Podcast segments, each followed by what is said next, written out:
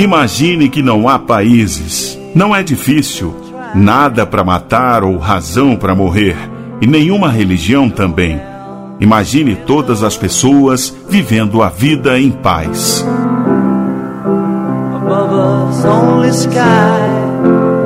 O desejo de um mundo melhor apresentado na canção Imagine faz parte do álbum de mesmo nome que foi lançado em 9 de setembro de 1971 nos Estados Unidos pelo cantor britânico John Lennon.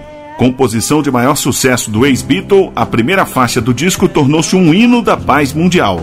O álbum foi apresentado ao público dois anos depois que o cantor deixou os Beatles e contou com a participação de outro ex-integrante do grupo, o guitarrista George Harrison.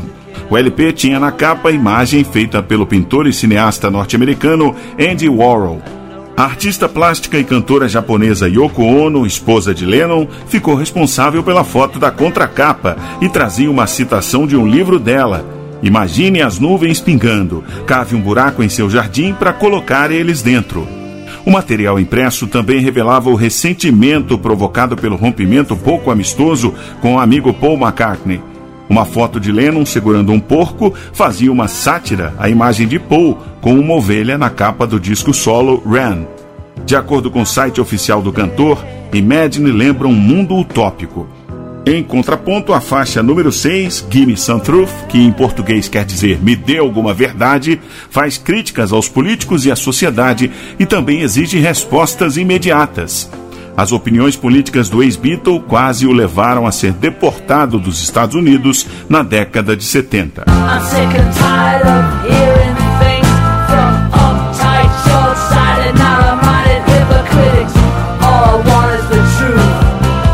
As imagens das gravações na residência e estúdio do casal John Lennon e Yoko Ono, as viagens e todo o processo de criação do álbum Imagine foram compiladas em um documentário em 1972.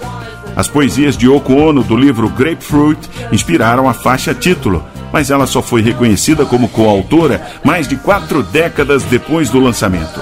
Na falta de crédito, havia no disco uma canção em sua homenagem, encerrando o álbum Imagine.